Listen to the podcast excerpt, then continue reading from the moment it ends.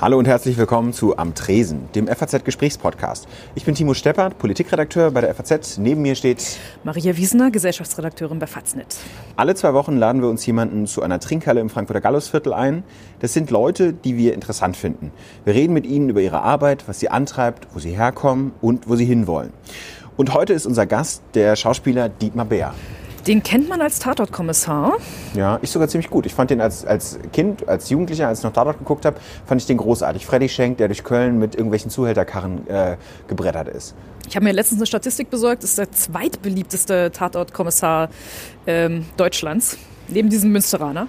Aber über Tatort wollen wir eigentlich heute mit ihm gar nicht so unbedingt reden, weil der ist gleichzeitig irgendwie so ein Öko, redet viel über Essen. War früher mal politisch aktiv in der, ähm, in der kommunistischen Jugendorganisation der, der DKP. Das fände ich super spannend. Darüber hat er noch nie viel erzählt. Vielleicht wird er uns ein bisschen was dazu erzählen. Ja, und er spielt am Schauspielhaus, macht irgendwie auch immer tolle Fernsehspiele zwischendurch, für die er hoch gelobt wird. Und kommt aus dem Ruhrgebiet. Das finde ich ja noch interessant als, als Kind des, beinahe Kind des Ruhrgebiets. Vielleicht muss man dazu noch erwähnen, wir sind diesmal nicht an einer Trinkhalle, denn es ist zu kalt. Es schneit, es ist wahnsinnig, äh, 5 Grad glaube ich, unter 0 Grad. Und äh, selbst die Wasserhäuschen machen bei diesen Temperaturen in Frankfurt dann mal zu und gehen in Winterschlaf und in Winterpause. Und wir haben aber eine sehr, sehr nette Kneipe gefunden, die uns jetzt schon nach drinnen lässt. Genau. Und wir hoffen, das wird eine schöne Atmosphäre werden und er wird uns viel erzählen. Schauen wir mal, wie es wird. Am Tresen der FAZ-Gesprächspodcast. Wir sind jetzt hier in so einem netten Café, dem Talbub äh, in, im Gallusviertel. Hätten Sie irgendwie einen Ort, wo Sie mit uns hingehen können in Frankfurt? Wenn wir jetzt gesagt hätten, Herr Bär, wir treffen uns, wo Sie wollen. Kennen Sie sich in Frankfurt aus? Haben Sie einen Bezug? Natürlich nicht. Aber ich habe durch die zweimonatige äh, Probenzeit, die ich letztes Jahr hier verbracht habe, September, Oktober, äh, äh und da war ich, war ich in Sachsenhausen stationiert. Da war meine Theatergastwohnung äh, wie es so schön heißt. Also wenn man im Theater als Gast ist und probt in der Zeit, hat man dann meistens kein Hotel, sondern eine Gastwohnung. Und Theatergastwohnungen sind eigentlich äh, sehr grauselige Orte. Sie müssen sich das vorstellen wie eine, eine ähm, lieblos betreute Ferienwohnung. Also keiner ist so richtig zuständig. Mhm. Ob es jetzt eine kaputte Pfanne ist oder keine Messer, so sieht es in so Theatergastwohnungen aus. Von Matratzen und Teppichböden ganz zu schweigen. Und zwar egal, quer durch die Republik. Und da haben Sie zwei Monate lang jetzt gewohnt? In einer sehr, Jahr. sehr wunderschönen Gastwohnung. Ich hatte richtig, richtig Glück. Aber ich werde einen Teufel tun, darüber zu reden, wo das war. Aber es war in der Nähe von diesen, äh, von diesen Appleboy Shisha. Äh, Kneipen. Also Altsachsenhausen. In Sachsenhausen. Genau. Altsachsenhausen. Das heißt Altsachsenhausen, genau, genau das Viertelchen. Kuhhirtenturm. Dann genau. endet aber jetzt meine, genau. meine, meine Mitteilungskraft. Und äh, von daher ist es da sehr schön gewesen. Und ich habe da ein wunderschönes äh, Weinlokal. Nach zwei Tagen war ich da Stammgast im Praktikum. Aber da hätten wir uns nicht treffen sollen eigentlich. Ist ganz gut hier. Okay, auf neutralem Boden sozusagen. Ja. Genau, unser neutraler Boden hat heute ein paar technische Probleme. Das heißt, wenn Sie, wir haben momentan Stromausfall in dieser Straße. Also das heißt, die Kaffeemaschine funktioniert noch, wurde uns gesagt, Ihr Wasser hat auch schon funktioniert ja, für den aber Tee. ist doch toll, in so einer modernen großen Stadt wie Frankfurt mal ein bisschen Herausforderung. Am Herdfeuer zu sitzen. Genau, mit Kerzen überall. Also es ist sehr, sehr, sehr heimelig hier. Wir wollten gerne mit Ihnen auch über das Ruhrgebiet sprechen, also über viele andere Sachen, aber wir In haben Frankfurt ja über das Ruhrgebiet. Ja, ich meine, ich meine, das haben wir ja so ein bisschen gemeinsam. Bei mir ist es, bei mir ist es Duisburg. Ja, wie ist denn das? Sie haben ja noch eine Dauerkarte vom BVB und wie Sie uns vor dem Gespräch gesagt haben, auch eine lange Unterhose fürs Stadion dabei. Ja, ich befürchte, dass es am Samstag Zeit wird für eine lange Unterhose im, im Westfalenstadion. Signal Iduna Park, natürlich. Für alle später Geborenen. Wir, wir, äh, wir, wir, wir Alten sagen halt, ne, Westfalenstadion. Wird immer so bleiben, ja klar. Wie ist es, wenn Sie, wenn Sie heute nach, nach Dortmund kommen? Ähm, wie, wie fühlt sich die Stadt heute für Sie an? Kann ich wenig zu sagen, weil ich ja gar nicht so in die Stadt komme, letztendlich. Also ich habe meine, als Aborigine meine, meine, meine, meine, äh, meine eingefahrenen Wege, wie ich dahin komme, wo ich parke, um zum Stadion zu laufen. Also den Vorteil genieße ich einfach, dass ich weiß, wo ich mich wo ich mich hinstelle, wo, man sich, wo der Treffpunkt ist mit meinen Fußballfreunden äh, und wir dann zum Stadion laufen. Eine wunderschöne alte ähm, Laubenkolonie-Kneipe, in der wir uns immer treffen und äh, laufen dann zum Stadion. Und deswegen, die Stadt selber suche ich selten heim. Ähm, kann das nur aus der Verklärung von früher erzählen, aber es bleibt natürlich die Heimatstadt, aber die hat sich natürlich wahnsinnig verändert ne, in diesen 30 Jahren. Wie, wie kommt es, dass Sie, wie dass Sie gar nicht mehr hingehen, also sich gar nicht mehr in Dortmund umtreiben? Also es ist ja so ein bisschen, dass man in der Heimat immer noch Ich weiß nicht, wie oft Sie so durch Duisburg laufen, um jetzt mal gleich den Ball zurückzuspielen. Also ne, man ist doch irgendwann mal fertig mit seiner Stadt und ich bin halt 82 raus äh, aus dem Elternhaus und bin eben nach äh, äh, Bochum auf die Westfälische Schauspielschule. Und da begann dann meine, meine Wanderjahre so und äh, über verschiedene Städte als fest, fest engagierter Schauspieler in Tübingen, Wuppertal. Und dann bin ich in Berlin gelandet und wohne da und habe aber auch eine Dienstwohnung in Köln aus gegebenem Anlass. Ja. Das heißt, wenn Sie auch in Bochum waren, ähm, wie ist denn das, das Ruhrgebiet in der Verklärung? Naja, ich habe mich ja eigentlich schon, als ich äh, äh, 85 dann nach Tübingen ging, also wir sprechen von Tübingen, ne, von Baden-Württemberg, das ist ja sehr weit in Süddeutschland, sehr, sehr weit in Süddeutschland. Auch für mich, das erste Mal so in die weite Welt kam damals, äh, nach, nachdem ich von Dortmund nach Bochum gezogen bin. Das ist keine Weltreise, ne? das waren zehn Minuten mit meinem R4. Und, und dann war ich in Tübingen und wenn Sie da 85 mussten Sie schon gegen das Bild ankämpfen, dass bei uns noch die Briketts durch die Gegend flogen die ja schon in meiner 60er Jahre Kindheit nicht mehr durch die Luft flogen. Aber diese Verklärung, damit leben wir, glaube ich, immer noch. Auf dem surfen wir noch. Aber ich glaube, dass im halt Strukturwandel, der damals ja schon absolut normal war. Also ich hatte in meiner Grundschulklasse, glaube ich, noch ein Bergmannskind, ne, um mal so auf die Statistik zu kommen. Und äh, Zechen machten eh schon alle zu, aber darauf surfen wir immer noch. Ich hatte das große Glück, letztes Jahr im Mai äh, ein Geburtstagsgeschenk einzulösen und war noch auf Prosper Hanil auf 1200 Meter Tiefe. Und habe da wirklich erst so spät begriffen, durch das Erlebnis äh, äh, unter Tage zu sein, auf was dieses Ruhrgebiet eigentlich fußt, also auf was unsere Bundesrepublik fußt, der Wohlstand, der von den Kohlehauern da unten aufge, aufgebracht wurde nach oben. Also diese Zusammenhänge habe ich erst sehr spät verstanden. Da kam nochmal so ein Spätstolz aufs Ruhrgebiet für mich, von der, von der Lebensform und dem Hintergrund.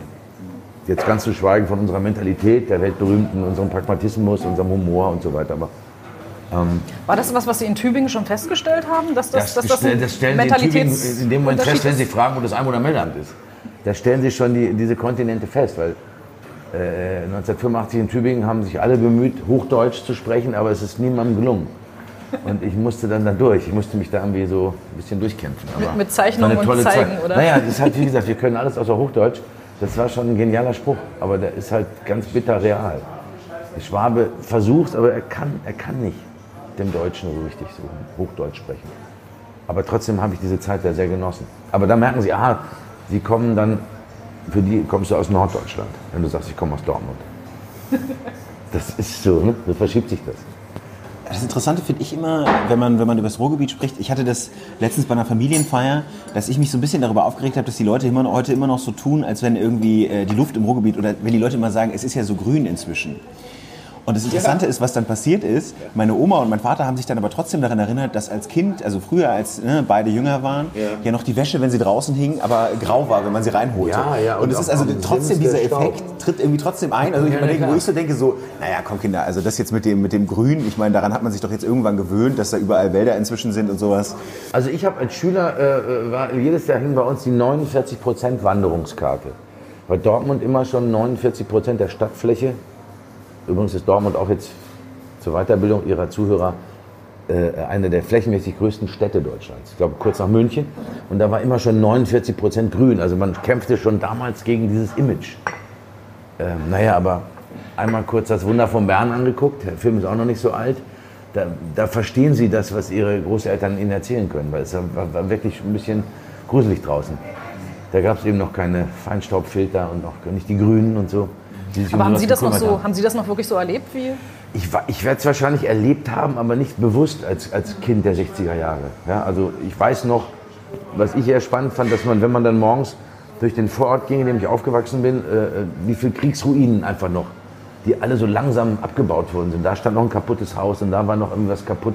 Also daran erinnere ich mich eher so. Äh, gar nicht jetzt verbunden ans, ans Ruhrgebiet in dem Sinne, aber ähm, einfach noch, dass die... Ähm, die, die Städte oder die Stadt einfach noch im Umbruch war. Also ne, von, von wegen, wie sah es wie draußen aus. Ne? Aber so dreckig. Klar ist es in der Verklärung immer ein bisschen schwarz-weiß, so, die Jugendzeit. Ja. Wie ist denn das? Sie haben ja, was, bei den Rollen, was die Rollen betrifft, eigentlich nicht viele Ruhrgebietstypen gespielt. Da ist, wa- was nicht passt, wird passend gemacht. Ja. Da haben sie diesen Bauunternehmer, glaube ich, mal gespielt, Ja, wenn ich es genau. so richtig in Erinnerung habe. Ja. Der ist mir auch direkt wieder in den Sinn gekommen. Ja, okay. Aber ansonsten haben sie diesen Ruhrgebietstypus eigentlich. Nein, ich meine, ich bin ja nicht dafür angetreten, Ruhrgebietstypen zu spielen, aber ich, äh, ich, ich werfe noch ein Fernsehspiel rein, das Sie vielleicht nicht kennen. Das hieß nie mehr Zweite Liga. Ich glaube, 98 haben wir das gedreht. Kann auch 99 gewesen sein. Ich glaube 99. Ich, korrigiere mich.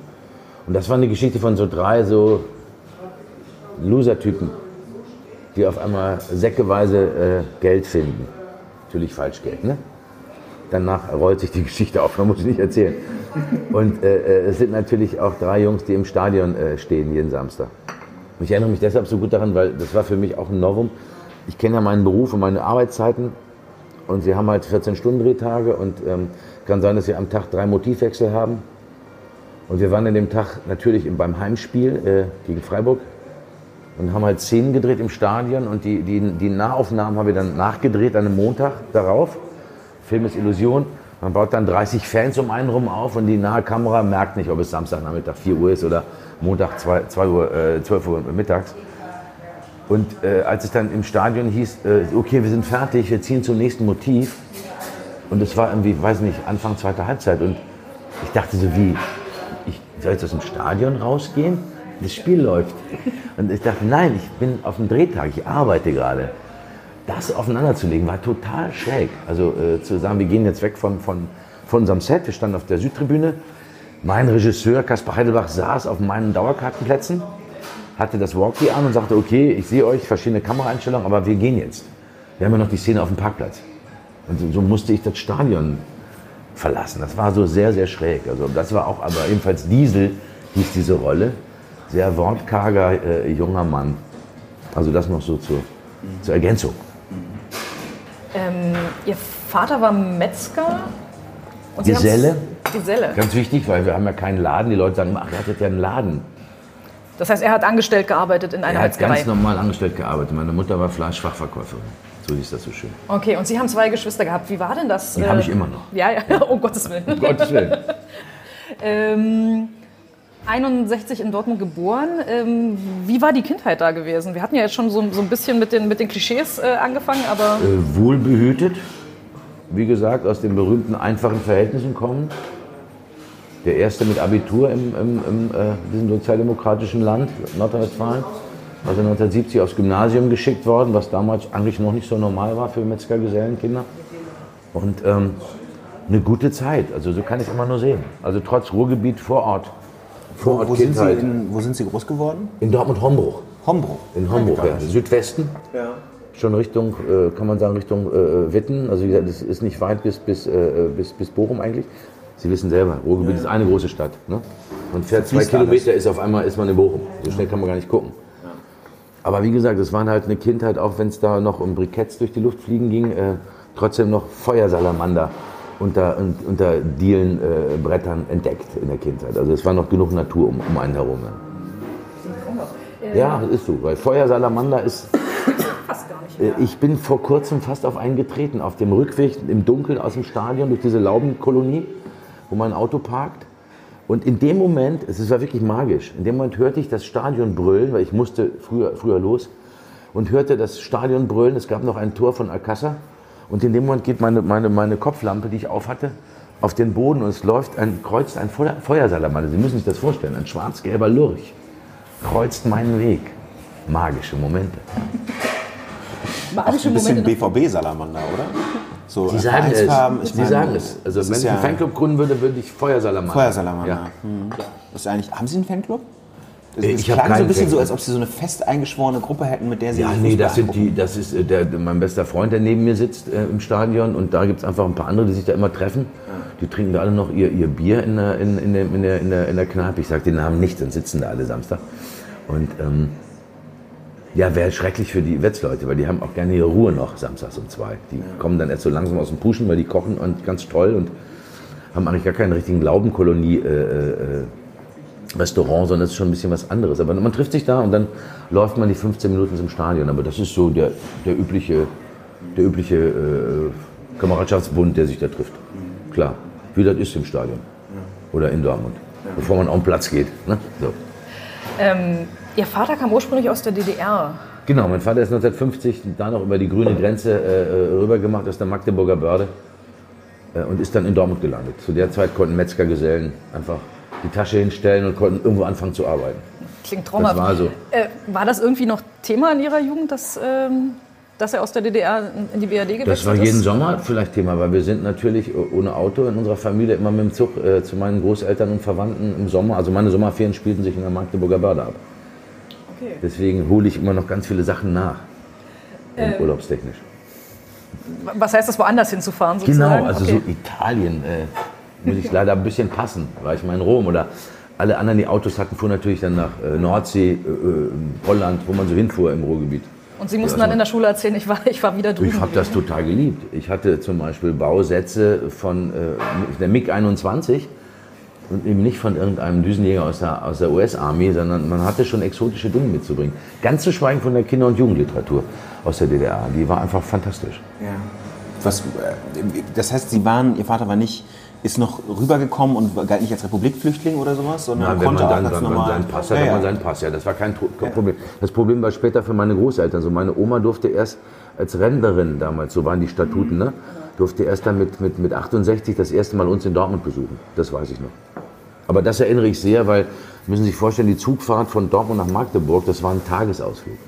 Weil sie halt in Helmstedt äh, meistens bis zwei bis vier Stunden gerne mal gestanden haben. Der Zug wurde auf links ge gedreht. Äh, Zurückreisende DDR-Bürger wurden herrlich schikaniert. Äh, Ich musste meine Mickey Mouse und Fix und Foxy Hefte abgeben, weil es war Westschundliteratur und Schäferhunde gingen durch die Abteile. Es war eine gruselige Situation. Aber das war so, das gehörte dazu. Man war dann am späten Nachmittag in Wolmirstedt, kleine Stadt bei Magdeburg, wo meine Großeltern und Tanten und Onkels lebten. Ich würde gerade noch mal kurz auf die, auf die Kinder- und Jugendliteratur zurückkommen. weil Ich bin selber in der, in der DDR aufgewachsen. Mhm. Ah, okay. was, hat Sie, was hat Sie besonders begeistert? Weil wir haben, Also wir meine haben Tante ist ja, war ja eine tolle alte Dorfschullehrerin in Niederndodeleben, wo die liebe Tante Eva immer noch lebt. Und ähm, ich fand das schon mal faszinierend, dass man früher, selbst in so einem magischen großen Ort wie Wolmirstedt, eine Bahnhofsbuchhandlung hatte. Also wirklich, man kommt aus dem Bahnhof raus, da ist eine Buchhandlung gewesen. Und keine kleine. Und da hat meine Tante mir damals so ein dicke, schwarze russische Volksmärchen, das Buch habe ich immer noch. Ich habe sehr geliebt Alfons Zitterbacke. Werden sich vielleicht auch einige, die aus der, aus der DDR ihre Kindheit beziehen, irgendwie auch erinnern äh, können.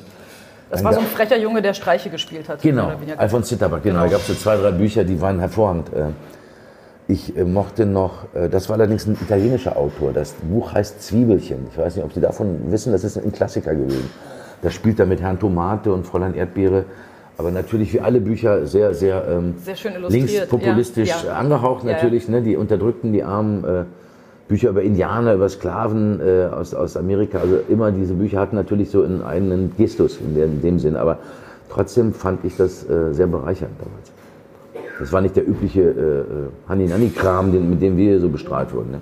Ja, die Sprache war sehr. Äh, ich ich habe jetzt noch mal, als Ja. ich bei meinen Eltern war, durch ein paar äh, Kinderbücher geblättert. Es gab einen, das weiß garantiert niemand. Ähm, es, es gab ähm, den, Sie den Zauberer von Oz. Den Zauberer im- von Oz? Als, als russische Variante, der Zauberer der? Smaragdenstadt. Ja, Mit dieser blauen Stadt, der grünen Stadt und der genau, und der violetten und dem rosanen Nein, Land. das glaube ich jetzt nicht. Weil wissen Sie, wie spät ich das begriffen habe, als ich irgendwann mal den Zauberer von Ich Oz auch. in der Hand- Mitte- ich war Mitte da hab 20, als ich das hier gesehen habe. Das hatte ich doch, das Buch hatte ich. Ich hatte dieses Buch, von dem Sie gerade reden. Ich glaube, wir müssen mal zu Peter Sodan fahren, weil Peter Sodan hat doch in, in Halle diese, Diese ganze Bibliothek, ja. Da stehen bestimmt zwei, drei Exemplare. Das, gibt's, Das ist ja Das interessant. gibt es jetzt wieder, ich glaube. Ähm, Hatte aber einen anderen Titel, ne? nee, das heißt noch Zauberer der Smaragdenstadt. Die haben das komplett übernommen, Aber teilweise Sie sogar dürfen das doch nicht von Ost nennen, oder? In der Nee, nee, nee, nee, nee das, das stand, das stand in der, der stand Zauber der Smaragdenstadt war der, war der Originaltitel gewesen. Im, aber so spannend, dass ja. Sie das kennen. Ich Auch mit ganz vielen kleinen Nebenhandlungen. lernen. ist die gleiche Geschichte. Ja, es ist, letztendlich, es ist Ja. letztendlich landet man auf einmal auf diesem, mit, dieser, mit diesem Gießkannenmann oder dem Löwen. Also man landet da wieder in dem, in dem eigentlichen. In Also dem es gibt den, den äh, eisernen Holzfäller, der ist, der ist ein bisschen stärker als, richtig. der, ähm, als, als Ja. der amerikanische. ähm, und ich glaube, es gibt mehr, mehr Nebenhandlungen oder mehr, mehr, mehr allein kleine, kleine Städte, weil ich habe Stränge. Ja. hab dann mit meinen Buntstiften das immer damals also nachgemalt und fand das so toll, dass es so eine blaue eine violette, ich glaube so Regenbogenfarben Ja, bei der genau. Spektrum. Total äh, spannende Geschichte. Ne?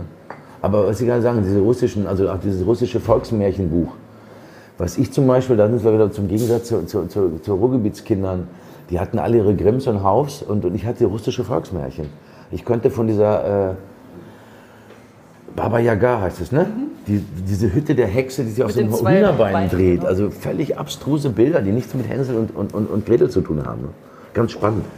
Wie war das denn in der Magdeburg? Also wie viele Wochen waren Sie dann da so im Sommer bei, bei den Großeltern? Meistens waren es 14 Tage, weil Sie müssen sich überlegen, ein Metzgersgeselle, seine, seine Frau und sein Sohn und dann meine kleine Schwester, äh, Zwangsumtausch, waren ja später 25 D-Mark, da ging das dann gar nicht mehr für meine Eltern, das zu bezahlen.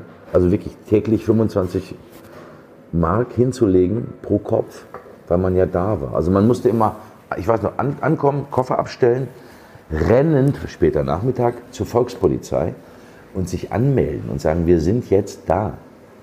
Unsere Verwandten sind da und bleiben von heute bis in 14 Tagen, Tag X, reisen dann wieder ab. Und wir, man hätte jetzt einen Ausflug nach Dresden gemacht. Man musste dann in, der, in dem Kiez bleiben, also Magdeburg ging noch. Das waren alles so, das waren so die Realitäten in, der, in den 70er Jahren. Ne? Was haben Sie dann den ganzen Tag gemacht? Ich, es war ein Countryurlaub. Ich hatte da meinen Opa. Mein Opa hatte eine Werkstatt. Meine Oma hatte Hühner und Kanickel. Das ist eigentlich Gesetz, was man da die ganze es Zeit war, macht. Es war eine Country, äh, Country-Zeit. Mein, mein Cousin war um die Ecke. Mein anderer Cousin, äh, meine Cousine, mein anderer Cousin wohnte halt in, in Niedernrodeleben, der etwas älter war als ich. Man fuhr dann, äh, wurde vom, vom Roller meiner Tante abgeholt und fuhr dann ein paar Tage nach Niedernrodeleben, war irgendwie im Baggersee. Also es war halt, es war eine Country, eine Country-Zeit so. Und dazu kam, ich habe dann eben halt die Chingachgook-Filme gesehen, ne? die bei uns keiner sah. Ja, also da gucken sie uns runter in die Stirn. Das war der, der ostdeutsche Golko, Kamai. Golko Mitic, Golko das war Mitic, ja. genau, der Winnetou von uns. Ich kannte das Ostsandmännchen vor allen anderen, weil ich habe ja beide Fernsehkanäle geguckt. Immer. Kompletter Triple meine Kindheit hier Ja, gerade. Sie, Sie, Sie kennen, also wie gesagt, das war, das war wirklich ganz interessant, weil man kam, auch wenn das unreflektiert, man kam mit ganz neuen, ganz anderen Eindrücken zurück. Ja, so. Ja, das Interessante ist, wir haben das ja mal irgendwann festgestellt, als wir uns unterhalten haben, weil es für mich immer so Astrid Lindgren so gesetzt ist und dass Ja, du dann so meintest, so, ja, wer ist denn Astrid? Also du kanntest Ja, schon ja. Astrid Lindgren, aber es war so, Aber diese ganzen kleinen Figuren, das ist als ich so eine Karlsson vom Dach Anspielung irgendwie so machen wollte, die ja ganz, also ne, kennt ja in Westdeutschland jeder, ja. so geht's dann auseinander, ja. Ja, ja, na klar. Ja, ja, aber ich hatte eben beides. Ich hatte Lindgren und eben halt äh, Alfons Zitterbacke. Das war einfach eine gute, eine gute äh, Mischung. So.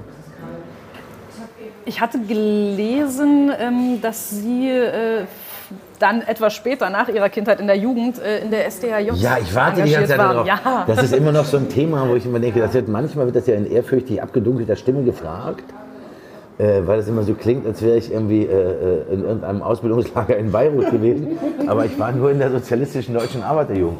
Das hat sich so durch Interviews, so, Schulkameraden- Sie waren ja mal Kommunist. Ja, stimmt das, dass Sie da mal. Ich war ja in der sozialistischen deutschen Arbeiterjugend. Das ist ja was ganz anderes. Die Jugendorganisation der DKP. Und auch das war natürlich spannend, weil ich das zu Hause zum Thema machte. Von meinem Vater oder in meinem Hintergrund. Und deswegen war der Hintergrund auch immer sehr, sehr selbstkritisch. Ich bin da damals über einen Schulkameraden äh, äh, hineingekommen, äh, weil er immer sagte, komm doch zu uns. Wir waren zwar Punks, aber wir waren natürlich auch irgendwie äh, sehr linksidealistisch orientiert, wie viele, viele Kids in der Zeit, sage ich mal, oder Jugendliche.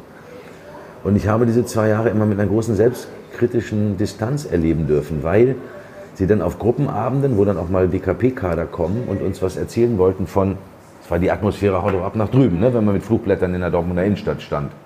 Dieses haut doch ab nach drüben.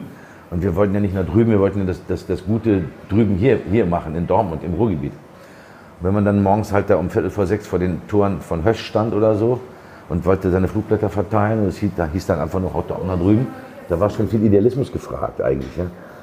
Aber ähm, Wie haben Sie dann darauf Gespräche, reagiert? ja, wie gesagt, diese Gespräche, die man dann mit DKP-Kadern hatte, wenn es dann auch so sensible Punkte ging, wie von mir selbst erlebt, Reisefreiheit, äh, wie ich das, wie ich das, zu, wie ich das zu halten habe oder dass man irgendwie im, in der DDR keine Frank Zappa-Platten kaufen kann oder wie sollte man da, das waren so neuralgische Punkte, da wurde, wurden alle sehr schmallippig und dann merkte man natürlich auch den, den, den Muff und Mief, der natürlich letztendlich auch in so einem fundamentalistischen Haufen ist, ja, so. Aber das äh, äh, war einfach ganz spannend, weil ich kannte eben halt im Gegensatz zu meinen SDJ-Genossen, ich wusste, wie es da aussah, da drüben. Und das Ja. erschien Ihnen aber auch als Ideal, was erstrebenswert ist? Nein, ideal nicht, weil ich wusste ja, das wollen wir nicht. Wir hatten einfach ein sozialistisches äh, äh, Gedankenbild. Wir wollten was ändern. Zu der Zeit war nun alle Woche mal ein Streik im, im, im Ruhrgebiet, weil ne, das war IG Metall Hochgelände und da gab es genug zu besprechen, wie es Leuten geht. Da ging es auf einmal um, da ging es damals um die 40-Stunden-Woche. Also solche Sachen waren damals in den 70er Jahren spannend. Und natürlich wollte man noch mehr erreichen. Ne? Noch viel grundlegender, ne? Ja, und das war natürlich das große, zu der Zeit herrschte das Weltbild vom bösen Ivan. Das müssen Sie sich vor Augen halten. Und wir waren halt Vertreter vom bösen Ivan. Ja, für ältere, ältere Leute, die den, den, den Weltkrieg noch mit, mitgemacht haben. Das, dieses, das war in den Köpfen der Leute. Keiner sprach außer uns über die mutmaßlich 30, 40 Millionen Tote, die es im Weltkrieg in Russland gegeben hat. Ja, also das waren ja so Zahlen, mit denen wollte niemand jonglieren. Ja? Wie hat sich das dann ergeben, dass Sie da nicht weiter politisch aktiv waren? Was Indem ich dann ganz, ganz persönlich subjektiv wurde. Ich bin auf die Schauspielschule gekommen und das waren sehr intensive Jahre und da beschäftigt man sich wirklich mit sich selber, weil man sich mit sich selber zu beschäftigen hat, weil man ja ein, ein Medium wird für, für Theaterstücke, für Filme und da geht es um menschliche Beziehungen, also muss man sich ab, abhorchen und da war dann mein politischer Bildungsauftrag äh, zu Ende so für mich. Da hat sich das dann, ist das eingeschlafen, wie auch immer. Ja. hat es später irgendwie noch stattgefunden im Sinne von, man kann ja auch in, in der Kunst politisch sein, also im Sinne von, wie Nee, aber da Ihre war, Rollen die, war aus? die, oder? die, die ja von vornherein innere Abnabelung natürlich schon auch da und habe dann auch irgendwann gemerkt, dass ich dann doch irgendwo aus der Herzkammer der Sozialdemokratie Dortmund komme, wo, wo eigentlich so meine Wurzeln immer innerlich immer schon waren. Ist es eigentlich ein weiter Weg? Also für mich klingt es so, wenn man das liest, ähm, vom Sohn eines Metzgergesellen, der Abitur macht und der dann auch noch auf die Schauspielschule geht. oder? Also vor allen Dingen, ich, ich habe diese Welt der Schauspielschule, als Sie gerade das erzählt haben, ich habe irgendwann mal dieses Buch von Joachim Meyerhoff gelesen, wo Ja. er über seine Zeit an der Schauspielschule Großartig. berichtet. Kennen Sie das auch? Ja, selbstverständlich. Das ist, ich meine, alle Bücher sind toll von ihm, aber Nein, das aber das ist für uns Schauspieler noch, noch mal ein extra gefundenes Fressen. Weil jeder kann da, äh, jeden, also alle Kollegen, die ich kenne, das Buch gelesen haben, Kolleginnen, da kommt natürlich dann unsere eigene Feuerzangenbohlenzeit hoch. Also das macht sagen, meine Güte, was war das für eine verrückte Zeit auf der Schauspielschule? Weil sie begegnen da, wie auch später im Beruf, natürlich unheimlich spannenden äh, Charakteren. Sowohl in der Ausbildung als auch im, in, der- in der Schauspielschule. Kommen genug Verrückte zusammen die alle irgendwie irgendwo ein kleines inneres Ziel haben, Ideal haben und werden von guten oder weniger guten äh, Leuten ausgebildet, um, um, um einen auf den Weg zu bringen, sich vorzubereiten, auf diese merkwürdige Zeit Schauspieler zu sein.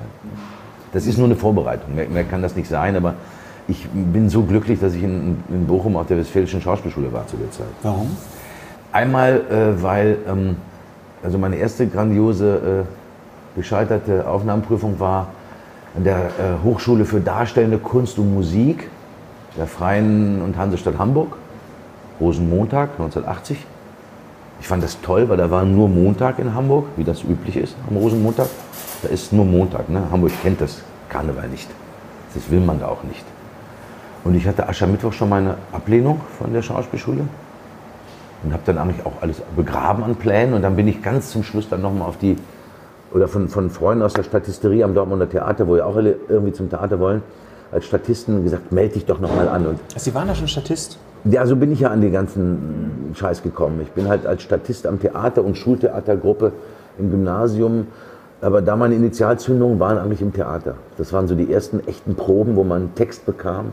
Frühlingserwachen, Frank Wedekind. Inszenierung Dietrich Hilsdorf, heute ein großer Opernregisseur. Er war damals ein junger, wilder Regisseur am Theater in Dortmund und ich hatte das erste Mal Proben und merkte, ah, das ist schon irgendwie was ganz Spannendes, was ich hier mache. Und die Schauspieler haben mich da sehr bestärkt, haben mir Tipps gegeben für die Vorsprechrollen, für die Aufnahmeprüfung.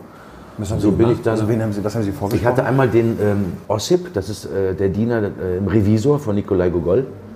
Ich hatte den Susias, der Diener des Amphitryon, aus dem gleichnamigen Stück von Kleist. Und ich selber habe mir noch was rausgesucht, einen Endmonolog von Camus, Caligula.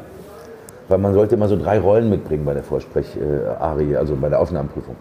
Jede Schule funktionierte anders, aber man muss eben, man soll ja seine Fantasie offen, offenlegen. Was hat man sich so ausgedacht? Keiner soll als fertiger Schauspieler auftreten, sondern die Leute wollen gucken, ist das, ist das Ding da talentiert oder nicht? Lohnt sich die Ausbildung oder nicht? Da- Darum geht es letztendlich. Und so bin ich halt in Bochum gelandet. Und darüber bin ich sehr, sehr glücklich, weil ich war einfach nochmal drei Jahre im Ruhrgebiet auf einer ganz anderen Fläche eben in Bochum. Es war zu der Hochzeit vom Schauspielhaus Peimann, war Intendant. Das heißt, ich habe da meine Helden, meine Legendär. Ich Bühnenhelden meine, das alle Bochumer gesehen. Schauspielhaus war zu der Ja, Zeit. also Ritter Dene Voss, das, das, das berühmte Stück war aber für mich Programm, weil ich habe diese drei Kollegen immer abends gucken dürfen. Als Schauspielschüler rannte man auch jeden Abend ins Theater und hat sich Traugott Bure und Bernhard Minetti und, und äh, diese Leute alle einfach anschauen können, weil sie halt da waren und gespielt haben. Was sagen denn dann die Eltern? Also ich meine, das ist so ein bisschen der Aspekt, den ich ja irgendwie so, man hat das doch immer, dass man das so ausdiskutiert. Meine Eltern, Mutter Erzieherin, Vater irgendwie Schlosser. Okay. Da ist es irgendwie so, dass die schon gesagt haben, so Junge, ja, und du willst jetzt Journalist werden? Bist du dir Ist das sicher? was Vernünftiges? Ja? ja, ist das was Vernünftiges? Also ne, mach was Ja. du meinst, aber wie, wie haben ihre Eltern das Mach, denn? mach, was du meinst, ist schon mal ganz wichtig, finde ich. Weil ich hatte genug, Haben die gesagt, mach was du meinst? ja, ich hatte genug Schulkollegen, wo es heißt, dein Opa ist Anwalt, ich bin Anwalt, du wirst Anwalt. Punkt. Ne? Das, das, waren so die, das waren so die Gesetzmäßigkeiten. Und auch nicht die Unabhängigkeit des BAföG-Beziehers, wie ich es war. Wer Geld von zu Hause kriegte, machte, was, was, was zu Hause angesagt war. Das waren immer so merkwürdige Ambivalenzen. Und dachte auch, euch geht's doch eigentlich ganz gut. Nee, aber ich machte, was ich wollte. Äh, Ich glaube, meine Eltern waren im, letztendlich damals heilfroh, dass ich überhaupt irgendwie in eine Richtung einschlug. Weil ich war Punkschlagzeuger zu der Zeit, zur Abi-Zeit. Ich war halt schräg. Hatten sie lange Haare? Ich hatte erst lange Haare, als Punk hatte man keine langen Haare, 1980. Und dann- ich hatte dann gar keine Haare mehr. Nee, kein, kein Ja, Iro. komplett gerade. Ich muss sagen, ich hatte lange Haare und dann kam der erste Tag, wo ich als Statist in Dortmund im Theater abends äh, vorsprach. Und dann hieß es, wir machen hier ein Stück, Italienische Nacht, Öden von Horvath. Wir brauchen Hitlerjungen für die Statisterie. Und wenn Sie sich, Sie sind ja ein interessanter Typ, sagte der Regisseur, Gerd Theo Umberg, ich erinnere mich gut, wenn Sie sich die Haare so ein bisschen kurzer machen konnten. Weil er war natürlich 79 okay, dass ich Haare bis zwischen die Schulterblätter hatte. Und dann habe ich so gedacht am nächsten Tag, oh, Hitlerjunge, die sah noch so aus, sofort die Haare auf einen Zentimeter runter und äh, kriegt dann auch gleich zwei Auftritte in diesem Stück. Also da habe ich die Haare richtig abschneiden lassen. Und als Punkschlagzeuger... Also wie heute, relativ Das kurz. ist die alte Tour für kurz. Und zum Abi habe ich mir damals eine Glatze gemacht. Die habe ich dann auch ein Jahr lang getragen. Und in unserer äh, letzten Band, die wir hatten, die hieß die Fantastischen Drei. 1981, die Fantastischen Drei. Fantastischen Vier gab es damals einfach noch nicht, aber wir nannten uns so, wir waren nur noch zu dritt. Und hab dann irgendwie, bin damit mit, mit Glatze rumgerannt zu der Zeit. Aber wie gesagt, meine Eltern waren, glaube ich, froh, dass ich nach dem Abi, ich hatte sowas im Auge wie vielleicht Deutsch studieren, ne? vielleicht Lehramt. Aber ich bin mit dem Theater und der Leidenschaft und den, den, dem leise dahinführen über die Schauspielerinnen und Schauspieler des Dortmunder Ensemble zu der Zeit eigentlich auf den Weg gebracht worden, so, dass ich das, dass ich das finden sollte für mich, glaube ich. Ja. Ich meine, Rollen haben ja nie was mit einem, also sie spielen ja eine Rolle. Aber ich Ja, dachte ja. gerade daran, haben Sie manchmal diesen Gedanken, ähm, wie das wäre, wenn Sie doch Lehrer geworden sind? Ich musste gerade irgendwie direkt an diese Rolle denken, wo Sie irgendwie diesen Lehrer spielen, so, der, der- der seine, seine Familie... Äh, Diese häusliche Gewaltgeschichte. Diese häusliche Ja, ja, Gewaltgeschichte. Ja. Genau. Ich, ich, ich weiß gar nicht warum, es ist aber direkt... Es ist auch verstehe, nicht, was Sie meinen. Haben Sie mal darüber nachgedacht, wie das quasi, wie das wäre, wenn Sie einen ganz anderen Weg Also eingeschlagen ich hätten? habe äh, äh, gestern Abend war, war äh, zum zweiten Mal nach der Vorstellung äh, ein Publikumsgespräch, was die Leute richtig lieben. Also ich merke das jetzt zum zweiten Mal, dass äh, eben so, ich kenne das aus meinen Theaterzeiten früher, wenn man eben ein Stück hat und dann einmal im Monat oder so eben mit den Dramaturgen, den Betreuenden dann dem Publikum ein Gespräch anbietet nach dem Stück, über das Stück. Und bei Furor ist das, merke ich, dass die Leute das sehr, sehr, sehr engagiert einfordern. Und da war ein ganz toller Mann da, das war nämlich ein Lehrer. Und der sprach mit uns über die Stücke und die Inhalte und er erzählte davon, dass er immer noch auf der Suche ist nach politisch engagierten, revolutionären Schülern, die er nicht mehr findet in diesen Generationen der Sattheit. Ne, also Leute, die jetzt 16 bis 18 sind und denen es noch besser geht als uns dreien zusammen, seit wir auf der Welt sind, weil wir in dieser verrückten Zeit aufgewachsen sind. Und das fand ich ganz spannend, zu sagen, Mann, ich bewundere Sie für den Idealismus, den Sie jeden Morgen mitbringen, dass Sie da immer wieder in diese Schule reingehen und sich dann um diese Schüler kümmern. Und ähm, ja, ich, ich, ich weiß nicht, was da aus mir geworden ist. Wahrscheinlich würde ich auch eine Theater-AG gegründet, so wie mein, mein toller Lehrer Dr. Ernst August Dicke uns natürlich ans Theaterspielen gebracht hat in der Schule. Also ich habe ja Biedermann die Brandstifter gespielt, das war schon mein erstes Stück mit 16. Ja, da war ich noch, noch nicht mal einmal, einmal in meinem Leben im Theater gewesen zu der Zeit. Aber vielleicht wäre das so, so etwas geworden, dass ich dann angefangen hätte, dass diese Leidenschaft dann da auszuleben. Aber ist ja Gott sei Dank alles anders gekommen. Ich finde es ganz interessant. Ich hatte mich vor kurzem mit einer, mit einer Lehrerin, bei der ich Abitur gemacht habe, unterhalten, die genau das Gleiche sagte über diese Generation. Und sie meinte, ich weiß nicht, ob das daran liegt, dass, Ja. dass man älter ist und, und nicht mehr als, als Lehrer auch irgendwie dieser, dieses, dieses Grund äh, ähm, super Engagierte weg ist. Aber die Schüler machen den Eindruck, dass sie nicht mehr ganz so diskutierfreudig auch sind wie. Ich, ich überlege immer, ob es daran liegt, dass man einfach älter wird, weil ich glaube, man wird im Alter sowieso etablierter und man, man muss, muss sich beobachten, dass man doch irgendwie versucht, im Kopf oder so jung oder neugierig zu bleiben. Da hilft mir mein, mein Beruf auch sehr, weil da gibt es das schöne, das schöne Zitat, dass der Schauspieler eigentlich seine Kindheit immer in der Tasche hat. Also wir sind vom Beruf wegen verdammt dazu, albern und lustig und offen zu sein. Und nicht wie andere, die sagen, ich war albern als Schüler und jetzt ist der Ernst des Lebens begonnen, jetzt habe ich einen Beruf. Unser Beruf ist es ja letztendlich, naiv, verrückt, albern sein zu dürfen und was zu finden dann im, im, in der Rollenarbeit. Aber ich denke auch immer, meine Güte, es ist wirklich, wir sind schon 60er Jahre Kind, Wirtschaftswunder ist gerade durchgelaufen, es war immer noch das große bleierne Schweigen, war jetzt gerade historische Zeit von der Fernsehserie Holocaust. Das war zum Beispiel wirklich, das habe ich ja erlebt, ich war damals 18, diese Serie lief im Fernsehen, damals saß man mit den Eltern vorm Fernseher abends und was das bedeutet hat, dass diese Serie äh, gesellschaftlichen eine Eruption durch Deutschland geschickt hat. Eine amerikanische Serie musste uns unser schreckliches Schicksal vor Augen führen. Also daran erinnere ich mich sehr, sehr deutlich, weil das jetzt gerade in den Medien diskutiert wurde, weil die Serie jetzt gerade nochmal lief. Und, ähm, und jetzt haben wir so eine Generation, die alle eben halt mit, mit äh, viel mehr mit digitalen Welten aufwachsen, als ich das immer noch zulasse in meinem Leben. Und da, da entwickelt sich so eine merkwürdige, äh, so eine Sattheit. Ja? Die beobachte ich, klar soll es den allen gut gehen, aber wo ist denn noch ein Biss, wo ist was Gestalterisches oder wo will man was tun? Denen ist das doch alles so wurscht. Also so, so schwarzmalig jetzt mal eben. Ne? Und das werden wahrscheinlich ihre, ihre, ihre Bekannten da als Lehrer genauso sehen. Wann haben Sie das letzte Mal so eine, so eine Kindheitserinnerung aus der Tasche gezogen, wenn Sie sagen, das ist sowas, was man als Lehrer, äh, was man als Lehrer, als Schauspieler äh, der kind, Kindheit in der Tasche heißt einfach nur, dass man irgendwie äh, albern und verrückt sein muss, um, um Rollen zu finden. Also dass man da äh, mit, mit einer Offenheit reingeht. Aber ach, das passiert eigentlich immer wieder, dass man, dass man sowas äh, aus der Tasche zieht, glaube ich. Also was ich weiß, was, was mir immer großen Spaß macht, weil es ja kein toller Moment ist, wenn man irgendwie jetzt äh, medizinisch im MRT liegt und da wird dann irgendwie 20 Minuten lang dein Knie oder dein, dein, dein, dein Fußgelenk geröntgt, das gegebenem Anlass oder gescannt und das ist ja eine sehr laute Angelegenheit. Die waren Gott sei Dank noch nie im MRT. Ne? Das ist ja so ein riesengroßer Magnet. Da kriegen sie einen Kopfschutz auf, weil es knallt total laut, dieser, dieser Magnet, der um sie rumfährt. Und dieses MRT macht von ihnen. Und da habe ich dann immer diese 20 Minuten genutzt und bin dann irgendwie so mal durch unseren Hof gelaufen. In die Ecke hinten bei uns, hinter den Garagen, gab es die sogenannte Dreckecke, da durfte eigentlich keiner spielen. Das sind so Momente, die ich sehr mag, um dann noch was zu finden. Oder längst verschwundene Wiesen und Obstbäume, wo jetzt Häuser stehen seit 30 Jahren. Das sind so Momente, die, die mag ich dann gerne, was, was aus dem Kopf zu ziehen. Also, aber alles andere passiert eigentlich eher assoziativ. Ich hatte nur die Erinnerung, in Erinnerung so eine Geschichte, die ein Schauspieler mal erzählt hatte, dass er gefragt wurde, wie, wie schaffen Sie das denn, dass Sie weinen? Also, dass Sie auf der Bühne weinen können. Und da meinte er, er würde einfach daran denken, wie er sich als kleiner Junge mal den Penis in der, im Reißverschluss eingeklemmt hat. Und dann müsste er weinen. Ist ein, ein Moment. Äh, es gibt diesen berühmten Satz, Sense Memory. Das ist genau das. Das ist so Straßberg-Schule. Man muss sich einfach solche Momente holen. Ich hatte einen ganz tollen ähm, Lehrer eine Zeit lang auf der Schauspielschule, der gesagt hat, es geht nicht darum, dass du weinen sollst. Also es gibt ein paar talentierte Kollegen, äh, ich nicht. Aber es gibt Kolleginnen und Kollegen, die können aus dem Stand auf die Tränendrüse drücken innerlich und dann kommt die Träne raus und quillt. Aber er sagt, es ist viel wichtiger, dass du den inneren Zustand herstellst und dass, ich, dass du mir das Weinen spielst. Und da sind wir wieder beim Spielen, da sind wir schon ganz tief im Handwerk, äh, in dem Dschungel, über den ich wenig reden kann, weil über meinen Beruf zu reden ist, so wie wenn wir jetzt anfangen würden mit einem Klempner darüber zu reden, wie man eine Badewanne einbaut oder so oder einen Durchlauferhitzer aufhängt. Das tut ja auch keiner, ne? Aber mit uns will man immer über meinen Beruf reden, ja. Mhm. Aber Sie tun so, das klingt auch in Interviews, klingt das dann immer ein bisschen so, als wenn Sie das alles so ein bisschen auch als Handwerk abtun wollten. Also ich will das ja nicht abtun.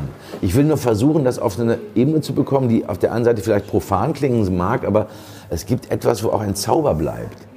Und ich finde es so schrecklich, diese Making-of-Industrie, mit der ich ja als, als, als Filmschaffender und Fernsehmensch auch aufgewachsen bin. Es gibt ja kein kleines, verfucktes Fernsehspiel, wo nicht irgendwo noch so ein Making-of-Team im Hintergrund sein Unwesen treibt und mich dabei beobachten will, wie ich hier meine Arbeit tue. Und da sind wir in sehr intimen Momenten, also auch Probenbühnen im Theater, das sind Schlafzimmerräume, in denen wir sehr intime Dinge finden müssen miteinander. Und wenn da jetzt irgendeiner sitzt und fotografiert, mit Verlaub, Entschuldigung, oder filmt, das ist Horror in meinen Augen. Aber es existiert. Ich gucke auch gerne das DVD-Material von großen Kinofilmen und sehe dann ein Making-of-Interview mit Russell Crowe oder Meryl Streep. Aber ich weiß, die Kollegen lieben das alle nicht. Das ist so eine Ambivalenz in dem Beruf, ja. Making-of Fragen Sie mal, ob Kurt Jürgens oder, oder Marilyn Monroe gerne Making-ofs gemacht hätte. Ja, um Gottes Willen.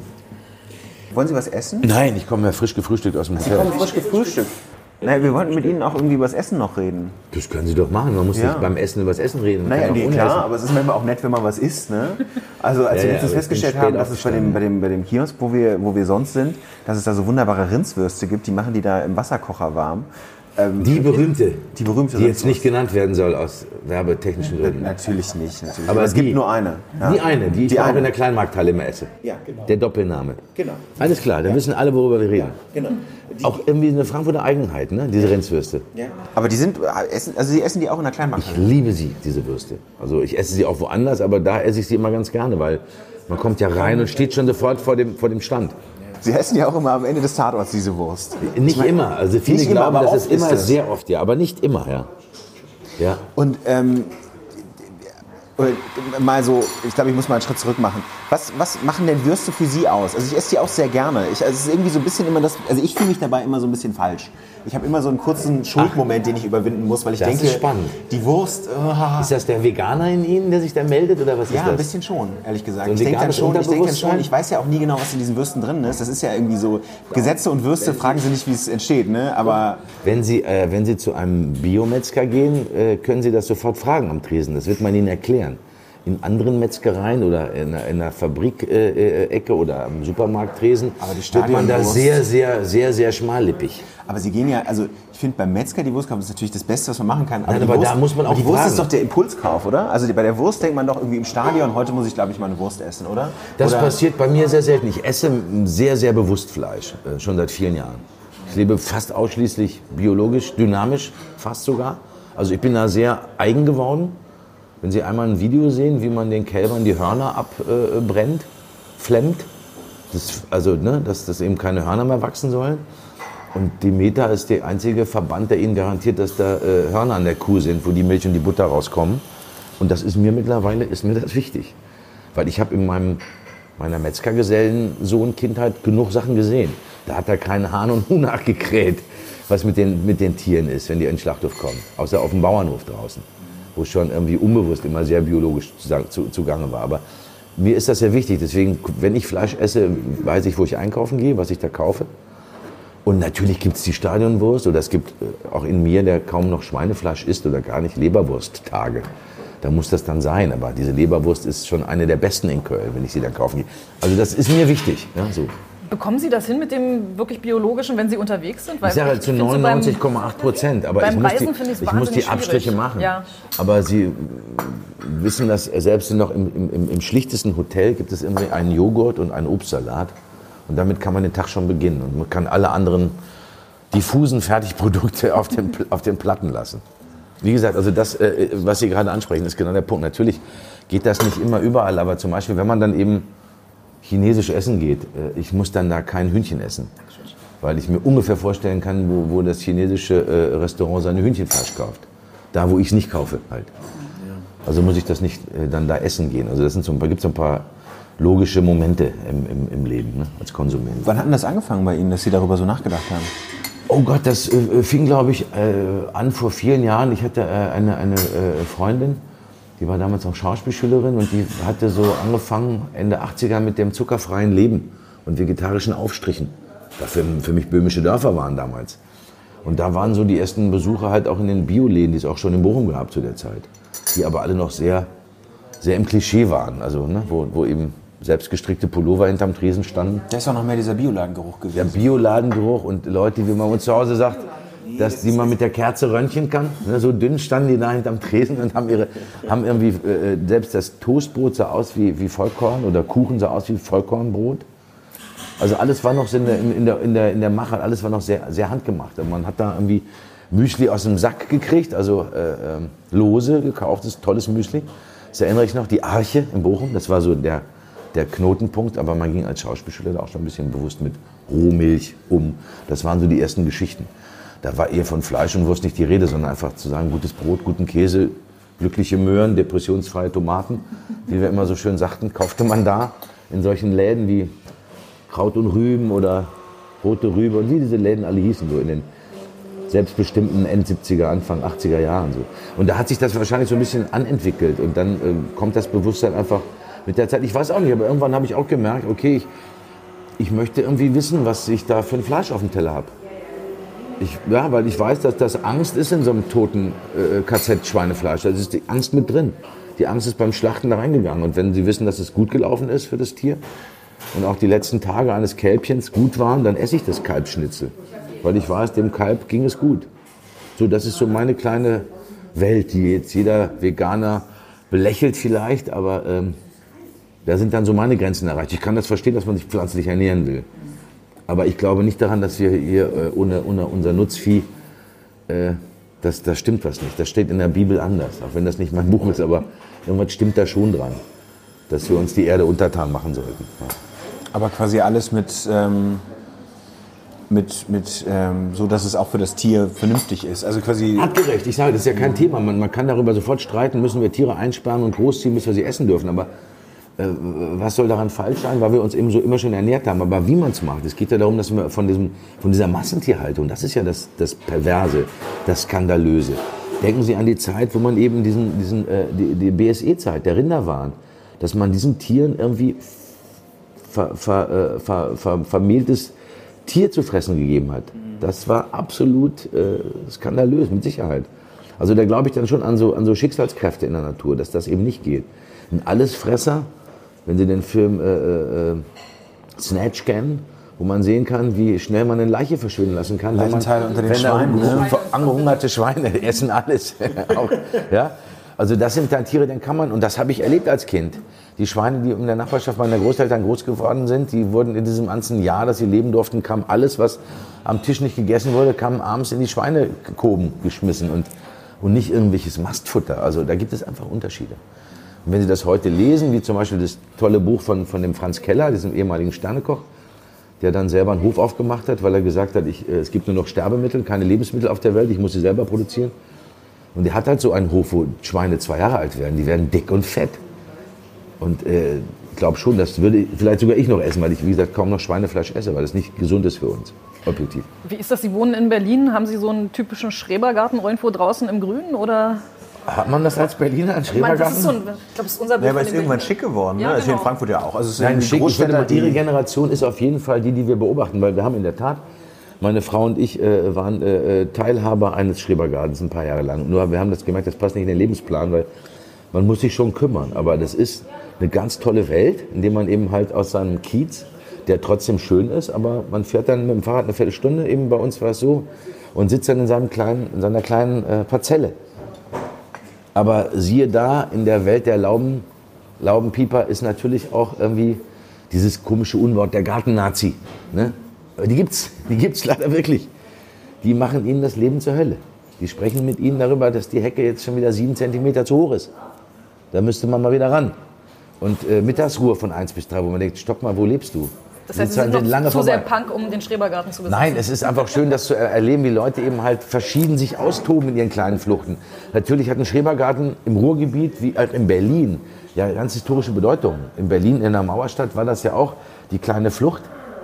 Und es war zu der Zeit, wo ich unsere Schrebergärten als Kinder, äh, kind, aus der Kindheit kenne, die Leute haben da damals nicht Rosen hochgezogen, sondern Gurken und Tomaten, um was zu essen oder Stachelbeeren. Oder man hat eben gelebt aus seinem Garten. Ne? Und jetzt ist die Generation da, die eben äh, von den Leuten, die jetzt dann eben wegsterben und die Gärten abgeben, die da mit ihren Kindern rumtoben. Also die das neu entdeckt haben. So seit, ich, ich sage jetzt mal, seit zehn Jahren beobachte ich das. Dass es eben Leute gibt, die sagen, ey, ich will eine Parzelle, riesen Wartelisten auf einmal. Weil das ist auch ein Thema, weil in Berlin natürlich die Immobilienhaie schwirren durch die Ozeane und sagen, hey, das riesige Areal, da können wir doch super lecker bauen, mitten in der Stadt. Und das passiert, also langsam ist der Schutz für, für die Laubenkolonien in Berlin, äh, der weicht langsam auf und es geht um die Verdichtung natürlich in der Stadt. Wie, wie hat das, vielleicht nochmal so zu, zum Schluss zum Essen, wie hat es eigentlich angefangen, dass Sie darüber so reden, was das Essen betrifft? Ich hatte irgendwie den, den Eindruck, als ich es so gelesen habe und mir auch Videos Ja. angeschaut habe, dass es Ihnen fast auch ein bisschen wichtig ist. Dachte kurz so, ist das sowas, dass Sie, dass Sie selber ein bisschen dicker sind, waren, Ja. dass Sie dann irgendwie über Ernährung, also dass Sie sagen, aber ich ernähre mich gesund? Nee, das hat damit überhaupt nichts zu tun. Mir geht es dann wirklich darum, weil ähm, Ähm, es ist ja so, das ist ja auch das alles Klischee-Denken, dass die alle so aussehen müssten, äh, wie, wie sie früher 1978 in den Bioläden ausgesehen haben. Ja. ja. also alle ein bisschen anämisch und, und blutarm oder so oder, oder weiß wie die Wand. Sondern äh, es gibt auch wunderbare Beispiele von äh, feisten, wohlgenährten Bauern oder Winzern, wenn wir mal kurz mal vom Essen aufs Trinken schalten, weil ich mich natürlich auch äh, äh naturgemäß für biologische Weine interessiere, weil ich Weintrinker bin. Ähm, die müssen nicht gleich aussehen wie eine Hungerhake. Ne? Also das, hat, das hatte, nie, das hatte nie, nie einen Zusammenhang. Da ist dann wahrscheinlich eher der missionarische Eifer in mir, den Leuten zu sagen, passt auf, was ihr da in euch reinsteckt. Schiebt nicht alles rein, ja. Ja, schrecklich. Ja. Großes politisches Thema, wie ich finde. Sie wissen ja selber, wie weit immer noch die Zucker-Fett-Geschichte, also schreibt was auf die Lebensmittel drauf. Und dann auf einmal tut der Politiker, als wenn wir die dollsten, mündigsten Bürger sein sollten. Und auch selbst die neueste äh, äh Ernährungsministerin ist schon längst eingeknickt. Thema Ferkel, äh, äh, Ferkeleier ab, abkneifen. Das sind so Dinge, die, sind, die gehen einfach heutzutage nicht. Aber da das kein Thema ist in unserer Gesellschaft, muss ich dann erstmal stillehalten und sagen, okay, das interessiert euch anscheinend nicht. Engagieren Sie sich politisch in der Hinsicht? Ich engagiere mich als Schauspieler, soweit ich das irgendwie kann, jeden Tag. Und ich habe meine äh, äh, Charity-Arbeit in unserem Tatortverein Straßen der Welt. Aber ich bin jetzt keiner, der jetzt irgendwie äh, auf irgendwelche, die, die Zeit habe ich hinter mir dass ich mich engagiere. Es wird sicherlich der Tag kommen, wenn es da draußen noch schlimmer wird, wo dann alle auf die Straße müssen. Wahrscheinlich schon längst da, aber das, das, da, da bin ich dann sicherlich einer der Ersten, der da mitgeht. Aber so weit sind wir Gott sei Dank noch nicht. Bevor es hier Fackelumzüge gibt von rechten Geistern. Also so weit sind wir ja noch nicht. Aber wir kommen, wir steuern darauf zu, glaube ich manchmal. Darüber wollen wir gleich noch mit Ihnen reden. Ah, nach der Werbung. Genau. Ja, nach der Werbung Sozusagen. und nach unseren kurzen. Wir stehen ja normalerweise an der Trinkhalle und dann gibt es ganz schnelle Entweder-Oder-Fragen. Zu dieser ähm, Uhrzeit, zu der Sie die Interviews äh, genau, stellen Termine kurze Fragen. stellen Sie dann kurze Wir haben schon Fragen. alles gemacht, ja, ja, klar. Ja, aber dann irgendwie so Vormittagsalkoholismus im Radio. das Schöne an einem Podcast ist, man kann den ja zu jeder Tageszeit ja, hören. Ja. Ich hoffe immer, dass mein Chef das nicht hört. Tatsächlich, also ich mache ja eigentlich, bin ja eigentlich bei der, in der Politikredaktion. Das aber das heißt, dann klingen die Gläser und äh, ja, man hier, nichts. Äh, hier ja? Prost, genau ne? so. Ja, kein Wasser. Ähm, okay, also kurze Entweder-Oder-Fragen. Sie sagen einfach, wofür Sie sich entscheiden. Schalke oder VfL? BVB. äh, Zug oder Flugzeug? Mittlerweile immer mehr Zug, obwohl es da genauso schrecklich drin ist, ja, mittlerweile. Ja. Tee oder Kaffee? Tee. Sehr deutlich. Sie haben auch gefragt, ob, der, ob, Sie, ob es Grey Tee gibt, Ja. dass Sie den selber, wie lange kommt der denn da rein? Das kommt auf den Tee an. Also äh, chinesische und japanische Tee ist so bei 60 Grad, manchmal nur eine Minute. Der Earl Grey Tee verträgt auch dreieinhalb. Wobei man dazu sagen muss, Sie haben sogar die Weiches, Uhr gestellt. ungefiltertes Sie, Sie, haben eine, Sie haben eine Armbanduhr, die man tatsächlich so stellen kann auf... Ich äh, stelle die nicht, sondern die Armbanduhr hat einen. Sekundenzeiger. Ah, genau. Ja, ja, nee, weil es, der Tee Das sah so- schmeckt, das so nach- es schmeckt einfach eine Minute später bitter. Es ist so. Und eine Minute zu früh schmeckt danach nichts. Das sind so die geheimen Welten des Teekosmos, ja. Vegan oder glutenfrei? Äh, Beides Kokolores. Sie müssen Gesund. sich für eins, müssen so. sich für eins entscheiden. Äh, ähm, das ist das Traurige daran. Das ist das Traurige, das Ja, ist das, Dilemma. Das ist das ne? Spiel. Wir Dilemma schaffen fragen. Dilemmata, ja. Äh, äh, dann Zähneknirschen vegan. Golf oder Yoga? Gerne Golf. Auf Papier oder digital? Papier. Äh, Roman oder Sachbuch? Roman. Sneaker oder Chucks? Gute, gute Lederschuhe. Es Die ist- Blicke es ist- gehen unter den Tisch. Es ist so dunkel jetzt hier drin geworden. Sneaker. Dass wir nicht mal sehen, Sneaker, nein, Chucks haben kein Fußbett. Sneaker. Currywurst oder Bratwurst? Erstens war es schlimmer, zweitens als man denkt, wir haben jetzt kompletten, die haben den kompletten Strom ausgemacht. Die gesamte Straße Okay. ist... Ganz, ganz Frankfurt ist. Die müssen, weil sonst können sie es nicht reparieren. Ah ja. Okay. Willkommen, klar. Gott sei Dank haben wir noch einen Haben Sie Kaffee. denn, ach, Sie haben doch, kriegen wir denn auch eine Kerze auf unseren Tisch? Ja, natürlich. Super. Oder wir nehmen eine, weil es ist so Genau, nett. weil ich glaube, Ja. jetzt ohne Kaffee. und Überlegen Sie einfach mal, vor 200 Jahren gab es auch Stromausfall in der Straße und keiner hat es gemerkt. Also wir waren bei Currywurst oder Bratwurst? Bratwurst, äh, ähm, äh, Bratwurst. Ja. Schweinefleischfrei. Eigentlich hätten Sie fragen müssen, Rindswurst oder Bratwurst, oder? Naja, aber ich dachte, wie Currywurst wegen, wegen Berlin. Da isst man ja immer diese ganzen ohne Darm, mit Darm und diese Ich sag mal so, Currywurst, Geflügel. Weil ich esse zum Beispiel am Set dann Geflügel, äh, weil ich das mir ja bestellen darf. Das sehen Sie ja nicht, dass das Geflügel Currywurst ist. Set-Geheimnisse hier. Kölsch oder Pilz? Ähm, Wein, aber Pilz dann, ja. Ikea oder Baumarkt? Bauhaus eher, wenn es geht. Ähm, Netflix oder Amazon? Nichts von beiden. Habe ich nichts mit am Hut. Gar nicht? Ich habe gar keine Zeit, Netflix Aber zu Sie gucken. würden auch nicht eine Ich komme Mediathek kaum aufmachen? dazu, meine Rohschnitte meiner Filme zu gucken. Aber das heißt, Sie gucken auch nicht irgendwie auf dem, auf dem iPad mal was in der Mediathek oder so. Sie gucken. Ich habe damit langsam angefangen, aber ich gucke jetzt dann so die Miniserien auf Arte. Die Zeit habe ich gesagt, ach guck mal, da sind noch die drei Folgen Das Wunder. Müssen wir jetzt sofort Ah ja, die gucken. soll gut sein, ja. Och, geil. Ist die so gut wie Super. Okay. Großartig. Wie ist denn das eigentlich für Sie? Ich habe am, am Sonntag meiner Oma erzählt, dass ich sie treffen werde und dann hat sie gesagt, ich soll sie ganz lieb grüßen. Danke. Weil äh, das irgendwie so ein bisschen so wahrgenommen wird, dass sie auch Teil der Familie sind. Ja, wir wohnen bei den Leuten im Wohnzimmer. Das Ja. ist so. Also ist mit so einem Format wie der Tatort, sie gehören zur Familie. Es ist so. Wie ist denn das, wenn die Leute sie dann, sie dann auch auf der Straße ansprechen? Ja, Genauso wie Sie sich das vorstellen. Ich war es nicht und äh, äh, kommt dann gerne mal. Da gibt es so eine Witzskala von 1 bis 10. Wie geht die so? Ja, ich war es nicht und, äh, äh, ähm, und ach, jetzt ist, ja, jetzt ist ja alles sicher, jetzt kann nichts passieren. So, wenn Sie ins Flugzeug Es gibt so einsteigen, Krimi- Krimi-Witze. gibt so Okay. Witze. Vom Supermarkt bis, bis wie gesagt, in, in, Innenröhre, Flugzeug. Da ist alles mit drin und die basieren dann immer auf, dass ich ja eigentlich Kommissar bin. Manchmal wäre ich es wirklich gerne. Was hätte ich da schon Leute verhaftet? Das glauben Sie gar nicht. Wie, wie, wie sehr nervt sie das? Das nervt überhaupt nicht. Das ist Fluch und Segen. Das zeigt einfach, was Sie gerade selber erzählen. Ihre, Ihre liebe Oma äh, sieht mich als Teil der Familie. Das gehört dazu. Das ist irgendwie, das gehört zu dem Privileg, dass ich diesen goldenen Arbeitsplatz habe, in dem ich noch Tatort-Schauspieler sein darf. Oder ich bin ja Tatort-Kommissar. Ich bin ja kein Schauspieler. Ihre Journalie hat irgendwie mal diesen Titel erho- erhoben. Wir sind dann auf einmal keine Schauspieler mehr, sind dann Tatortkommissarin oder Kommissar. Da steht jetzt nicht Schauspielerin Ulrike Volkert, sondern Tatortkommissarin Ulrike Volkerts. Punkt. Muss man mit leben. Ich meine, ich bin auch noch mit einer Erwartung hier reingegangen, weil ich habe zwar aufgehört, irgendwann den Tatort zu gucken vor Ja. ein paar Jahren, aber für mich war das immer noch so eine Kindheitserinnerung. Äh, Freddy Schenk, der in diesen, diesen, diesen Zuhälterkarossen irgendwie durch den Tatort brettert, Ja. das war schon immer ziemlich cool. Also Ja. auch in der Erwartung an Sie. Ja. Ähm, wie viel Freddy Schenk sind Sie? Da haben wir jetzt wieder eine von diesen anderen zehn? Fragen, die man eigentlich nur als Schülerzeitungsjournalist stellt. Aber ich musste das mal stellen, weil das war so der Zehnjährige wie können Sie so viel Text auswendig lernen und wie schafft man sich auf eine Bühne zu stellen vor 600 Leuten? Das sind so diese Lieblingsfragen, die immer so kommen. Äh, In, in mir ist äh, alles, was Freddy Schenk ist, weil ich habe ja nur mich. Und ich, Dietmar Bär hat Freddy Schenk irgendwann mal für mich definiert und lebe mit dem. So, das ist, das ist so eine Antwort, die ich da geben kann. Sie haben relativ viel Kommissare gespielt, gerade zu Beginn ihr- Ihrer Karriere. Also wir haben Schimanski-Tatort waren Sie mit dabei, dann haben Sie bei äh, mit Willi Milovic äh, Ja. im Kommissar Klefisch gespielt, den Sportarzt Conny Knipper. Das war jetzt kein Ermittler, wenn Sie richtig aufgepasst haben, das waren Mediziner. genau, aber, Aber auch da waren die Leute aus dem Häuschen, dass ich damals kugelrund einen Arzt gespielt habe.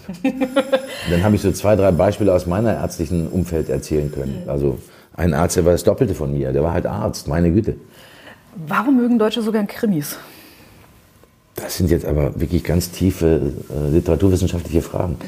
Ich glaube, dass alle Leute Krimis lieben, sowohl Filme als auch Bücher.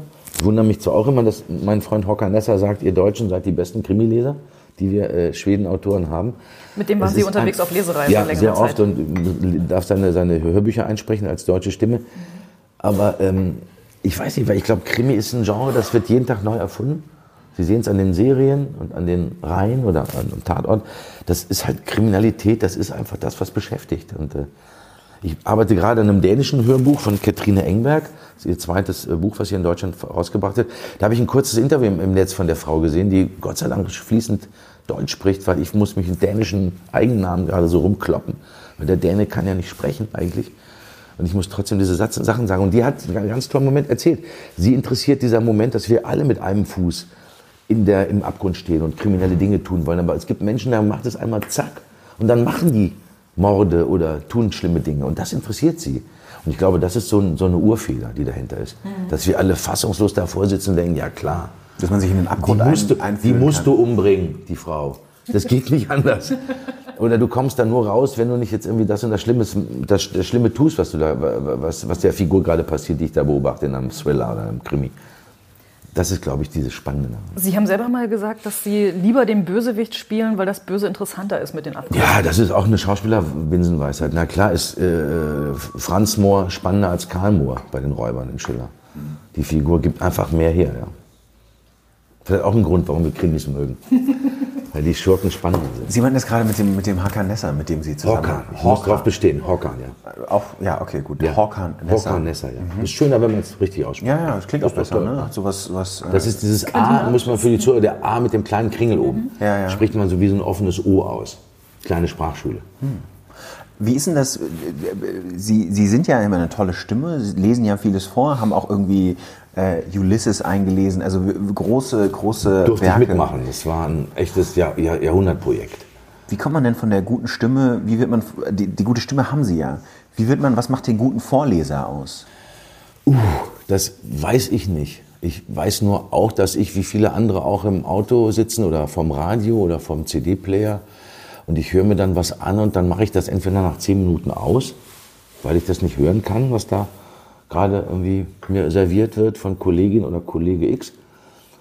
Das ist so wie, man sagt, oh, ich gehe gerne, ich gucke den gerne, ich gehe gerne ins Kino. Der Film kann scheiße sein, aber wenn ich die Frau oder den Mann sehe, freue ich mich. Vielleicht hat das was auch mit den Stimmen zu tun. Ganz problematisch ist für mich, ah, wir haben mal ein bisschen Musik im Hintergrund. Äh, ganz problematisch ist für mich immer, weil ich ja nun irgendwie damit Geld verdiene, indem ich Hörbücher oder Texte lesen oder vorsprechen darf, wenn der Autor in die Eigenlesung geht. Es gibt nichts Grausameres, glauben Sie mir. Wenn Sie vom Radio sitzen und dann immer, Kulturradio Berlin gibt es immer eine Uhrzeit, die ist dann irgendwie in, in 15 Teilen wird ein Roman vorgelesen, wenn der Autor selber spricht. Das ist wirklich, das ist schwierig. Und denen muss man helfen, weil wir machen damit äh, Geld und haben einen Beruf äh, äh, äh, erwählt, indem man sagt, wir können das gut vorlesen. Du schreibst das, ich lese das vor. Das wäre so der Deal. Das, ist, und das hat auch was mit, mit guten Stimmen zu tun. Also Reich Ranitzky, Günter Grass, die durften das machen. Die waren so eigen in ihren Stimmen und haben das toll gemacht. Aber allen anderen äh, Autorinnen und Autoren rate ich zur, zur Fremdstimme. Und was machen Sie als Vorleser?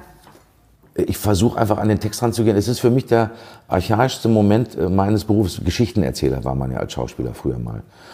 Und äh, keiner schreibt ja ein Buch, damit das laut vorgelesen wird. Aber in dem Moment, wo sie das dann machen müssen, weil die Verabredung ist, ich mache ein Hörbuch oder eine Lesung, merken sie auch, wie gut das Zeug ist, was sie da gerade lesen.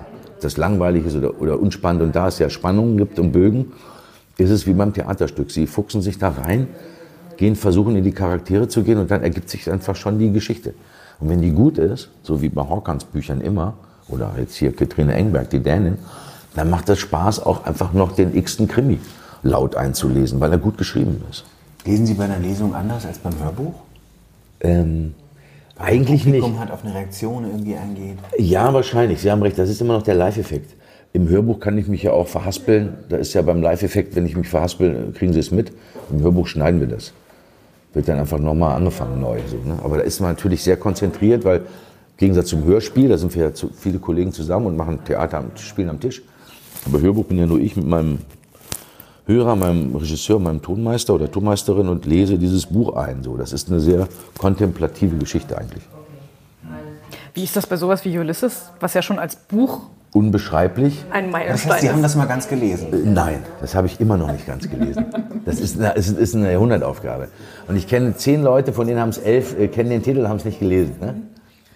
Und ich bewundere, die es gelesen haben. Und der Klaus Buhler, den ich sehr verehre, der, der, der äh, Macher dieses ganzen Projektes, der hat das nicht nur gelesen und der ist nicht nur Doktor der Akustik und Komponist und was dieser tolle Mann alles ist, der ist auch ein fantastischer Hör, Hör, Hörbuch- oder Hörspielregisseur. Und wir, äh, wir Ulysses Ensemble, wir haben uns ja alle nie gesehen. Wir haben ja da, glaube ich, zwei Jahre lang immer, wenn man Zeit hatte, ist man ins Studio gefahren. In einem wahnsinnig tollen alten DDR-Studio da draußen in einer Leperstraße in Berlin, im rumänischen Teil von, von Berlin eigentlich noch, ne? wo diese Rundfunk der DDR war. Weil es ein fantastisches, tolles Tonstudio hat, in dem man gut arbeiten kann. Und, und haben alle einzeln ihre Stimmen eingelesen. Das Ganze ist eben das Hörkino ge geworden. Also das unlesbare Buch hörbar zu machen, das war so die Aufgabe. Und Klaus Budert sagte immer, wir werden zwar nicht reich, aber wir werden alle ganz berühmt damit. Wenn das, das steht jetzt erstmal für ein paar Jahrzehnte im Schrank als, äh, als, als Parameter. Ne? So. Und das ist ein tolles Erlebnis. Also das war, war für mich eine große Ehre, dass ich da mitmachen durfte. Kommen wir ganz kurz auf eine aktuelle Rolle zu sprechen. Sie sind hier am Theater momentan in einem, in einem Stück, wo Sie einen Lokalpolitiker spielen, Ja. äh, der Oberbürgermeister werden will und dann ähm, ohne, ohne Eigenschuld einen, einen jungen Mann umfährt. Oder man ist sich nicht so ganz sicher. Ob da Das, das sagen immer alle. Es war auch gestern im Publikumsgespräch wieder ganz spannend. Und darum wegen äh, Sarah und jetzt und Lutz Hübner haben das wirklich so toll geschrieben, dass, dass man irgendwie immer noch überlegen kann, hä? Und da sind wir genau auf der Leimroute, die auch ein Stück ausgelegt wird. Was ist Fake News? Weil dieser junge Mann, mit dem ich mich auseinandersetzen muss, eine Stunde Sie gehen, dann, 40. Sie gehen dann zu den, also da, Wir gehen in, den Clinch, da kommt ein junger Wut- Wutbürger auf mich zu und geht mit mir in die Diskussion. Der, der, der, der, seine Informationshintergrund fußt auf Fake News.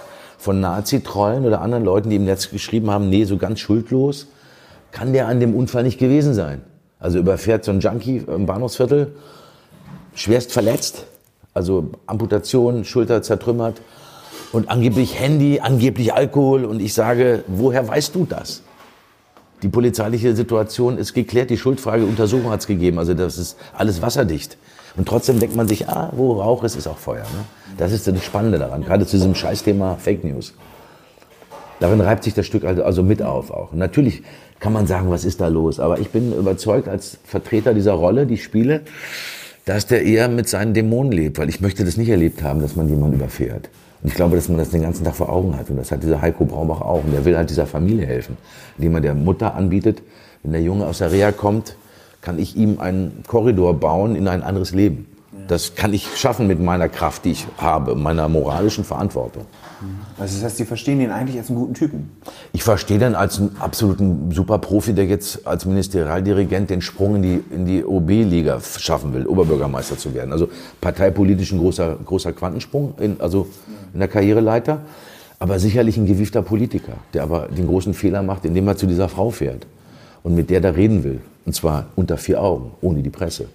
Nicht wissend, dass sie sagt, ja, aber kommt noch gleich mein Neffe, der will auch mit Ihnen reden. Der hat aber ganz andere Pläne mit mir. Der will mich halt erpressen. Und will mich ausmelden und will mir erklären, dass wir die Demokratie abschaffen müssen. Und da sind wir natürlich in sehr, sehr akuten Themen. Sie haben schon gesagt, es gibt Publikumsgespräche immer. Gab es jetzt, äh, gibt es auch am nächsten Sonntag. Ich weiß nicht, wann Sie das ausstrahlen hier, Ihr tolles Podcast, aber am Sonntag um 16 Uhr ausverkauftes Haus. Schauspiel Frankfurt keine Chance. Keine Gibt es Chance. da noch mal eine Vorstellung? Restkarten. In zwei Wochen äh, schreiben wir das aus. Gibt es noch eine Chance, ähm, das äh, zu sehen, das Stück? Ich habe immer den Eindruck, dass das alles ausverkauft ist. Ja, weil ich im Moment, also ich weiß, es gibt zwei Februartermine, es gibt zwei Märztermine und ich glaube auch zwei oder sogar drei Apriltermine. Und die sind natürlich dementsprechend schnell, äh, schnell voll, ja. So. Gott sei Dank. Aber wie ist denn da die, die Publikumsreaktion, ähm, wenn, wenn Sie so ein aktuelles politisches Thema auch haben? Gibt es da, gibt's da Leute, die sagen, ja, aber das mit den Fake News und das stimmt ja und wenn man sich im Internet informiert, oder ist das mehr so das aufgeklärte, besorgte Bürgertum, was da drin sitzt? Es ist ja so, dass im Theater immer das aufgeklärte, besorgte Bürgertum sitzt, leider. Weil die anderen muss man ja dahin prügeln. Ich erreiche mit äh, ungewolltem missionarischem Eifer, dass natürlich auch ein paar Leute kommen, die wollen Freddy Schenk sehen und sind dann völlig verdutzt, dass ich das auch kann. Das habe ich in Bochum immer sehr geliebt. Da war meine, eine meiner letzten Rollen der Dorfrichter Adam im zerbrochenen Krug. Also Herr Bär, dass Sie das auch können, das hätte ich ja nicht gedacht. So kommt dann so draußen am Bühneneingang. Und da waren Leute das erste Mal in ihrem Leben im Theater, wo ich denke, toll, dann kommen Sie doch morgen noch mal in die anderen Stücke, die hier laufen. Bin ich zwar nicht dabei, aber gehen Sie mal ins Theater, ist doch toll.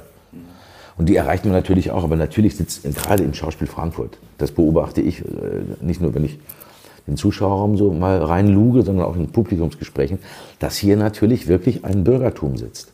Ganz viele Alt-68er, meine ich, dazu erkennen. Und natürlich beschäftigen sie sich mit diesen akuten Themen, dass eben junge Leute meinen, Demokratie, man kann die jetzt so wegwerfen, weil das ist doch alles scheiße. Kümmert sich ja keiner um uns. Also was das für ein Gedankengut ist. Und ich fand es ganz spannend, dass nach der Premiere kam die Frau des Intendanten zu mir und sagte, ich habe eine Freundin, die ist äh, Hauptschullehrerin. Also die kümmert sich wirklich jeden Tag um Leute, die ich gerne im Theater hätte. Lieber als das besorgte Bürgertum. Und die sagt, das sind genau die Themen, dass ich diesen Kids erzählen muss, ey, pass mal auf, Demokratie, das haben wir jetzt mal eben 75 Jahre, das ist was sehr Kostbares. Das kann man nicht irgendwie wegschmeißen.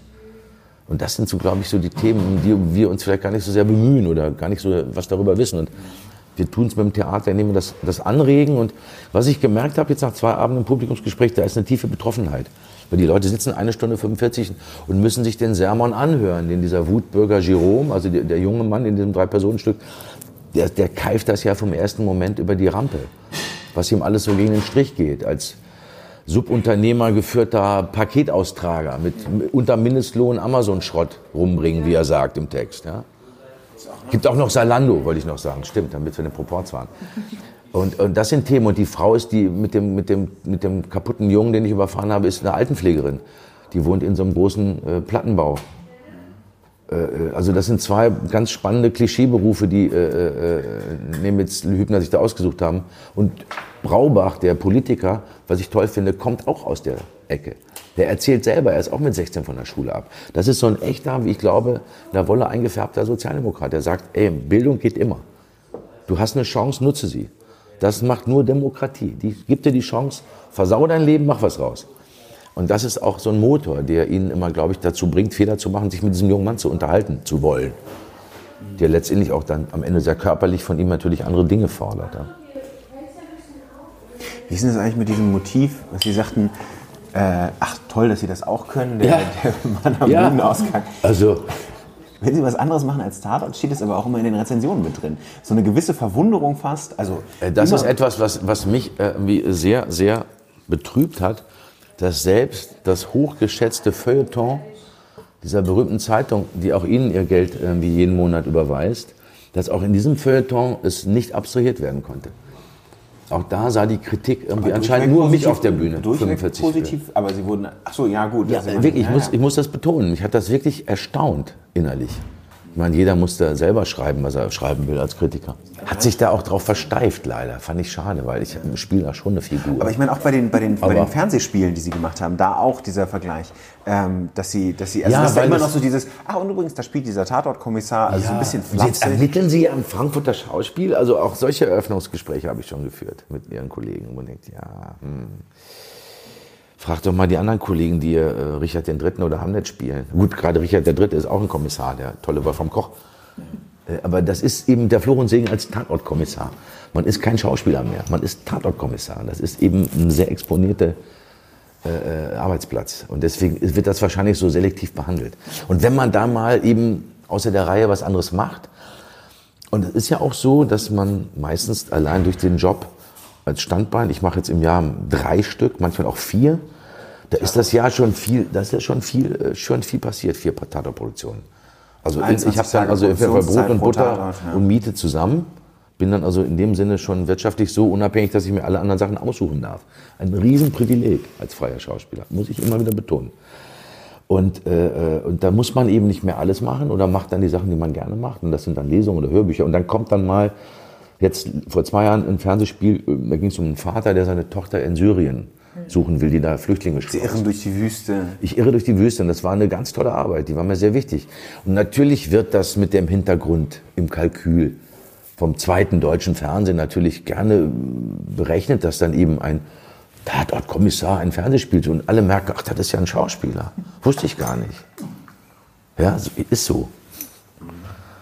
Sie machen es auch schon 20 Jahre, das ist irgendwie. 22 habe ich gestern von einem älteren Herrn gehört. Im 22. Jahr hat er gesagt, das stimmt. 97 97. angefangen, ja. Hat er recht.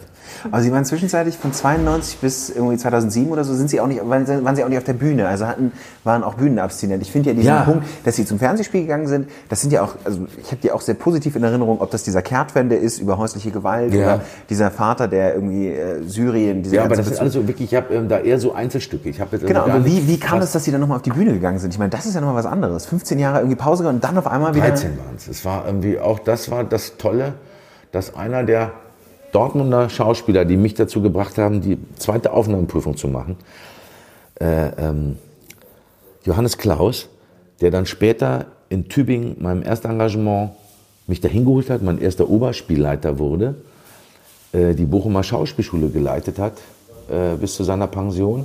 Der hat in Bad Gandersheim die Domfestspiele, das ist ein Freilichtfestival in, in Bad Gandersheim im Harz. Sie, ich sehe, Sie kennen Bad Gandersheim so gut wie ich, damals eben gar nicht. Obwohl es das seit Ratlose Gesichter hier 1907, ja, also äh, Bad ganz Andersheim, wie manche Kollegen sagen. Ui, ui, ui. Äh, äh, ja, es liegt halt im Harz, irgendwie, ich glaube 70 Kilometer Göttingen ist entfernt, Nordheim ist in der Nähe, also es ist Zonenrandgebiet und war auch immer ein Thema in der, in der Stadt vor früher und war viele Kliniken, eine Zollfachschule gab es. Ich glaube, die Stadt hat auch durch die Wende ein bisschen an Glanz verloren, aber die Domfestspiele gibt es immer noch. Und es gibt den wichtigsten Preis für deutsche Litera Literaturfrauen, eben den Roswitha-Ring, oder die heilige Roswitha. In, in, in, vor tausend Jahren wurde da auf jeden Fall Weltpolitik gemacht, in Bad ganz Andersheim. Das kann ich Ihnen sagen. Immer noch wird eben die Domfestspiele gemacht, einmal im Jahr. Und dieser Johannes Klaus sagte zu mir, möchtest du nicht mal wieder auf die Bühne und äh, äh, wir wollen den zerbrochenen Krug machen. Dorfrichter Adam. Ich musste Ja sagen. Und das war so ein therapeutischer Eingriff in mein Leben, weil es gibt ganz viele Kolleginnen und Kollegen in Film und Fernsehen, die alle vom Theater kommen, seit Jahren nicht mehr gespielt haben und irgendwie meinen, sie können das nicht mehr. Würden aber total gerne. Also da liegt ein Ist das- ist das so? Theaterensemble brach. Ich habe das beobachtet. Ich könnte jetzt aus dem Stand, glaube ich, mit fünf Telefonaten ein Ensemble auf die Beine stellen, von Leuten, die sagen, komm, willst du nicht mal wieder Wen würden Sie spielen? als erstes anrufen für Ihr Theaterensemble? Ach, das kann ich doch jetzt nicht erzählen. Ich kann doch hier nicht irgendwie Leute. ne- Nein, ich weiß einfach, es gibt ein paar Leute, die würden, äh, die muss man auch erstmal erst dahin kriegen. Also mein großer, von mir geschätzter Freund Thomas Thieme ist zum Beispiel jemand, der auch sagt, er könnte morgen Theater aufmachen, wenn er könnte und wollte und hätte schon ein Ensemble zusammen, die er da reinbringen will und sagen, komm, spiel. Du hast jetzt seit Jahrzehnten Filme gemacht. Du kannst auf der Bühne existieren. Obwohl das eben auch so eine Geschichte ist. Es gibt eben Leute, die auf der Bühne funktionieren, nicht vor der Kamera. Umgekehrt genauso die, auf der, die, die eben vielleicht irgendwie ganz tolle Bühnenschauspieler sind, aber vor der Kamera nicht, nicht funktionieren. Oder wie der strenge Willi Milovic selig mir mal erzählt hat, da hat er mal so ein Lindenstraßen-Sternchen auf die Bühne engagiert. Das ging bis zur zweiten Reihe, dann war das verpufft. Und da muss man eben mal Bühnenstrahlung mitbringen. Ist so. Ne, das, da findet man auf der Schauspielschule raus, sowas. Aber ähm, dieser, dieser Einschnitt 2007 war das, da habe ich das erste Mal wieder Theater gespielt. Und deswegen konnte ich dann auch damals auf das Angebot von Anselm Weber eingehen, in Bochum als Gast aufzutreten.